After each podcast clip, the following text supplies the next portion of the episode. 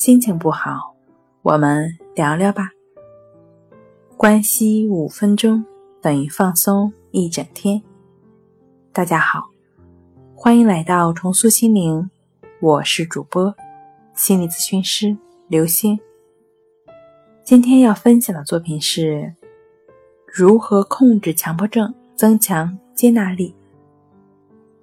一般来说，轻度的强迫性检查能够被患者延缓、降低或者控制。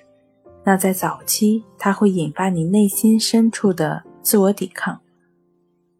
这种自我抵抗算是强迫检查的特点，但是若病情加重，患者渐渐的就会屈从于要完成这个行为的冲动，甚至把检查变成仪式化的动作。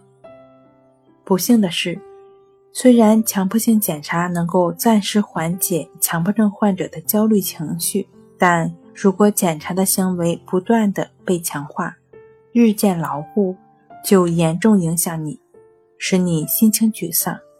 很多患者因此丢掉了工作。无法进行正常的社交活动。你必须认清一点：检查是解决不了问题的。你需要做的是接纳。每个人都会有或多或少的检查心理，但是，一般人不会觉得这是个问题，所以，他们能够很好的接纳，内心不觉得冲突。因此，就算他会检查，却能够停留在一个自然的范围内。不会影响其正常的生活。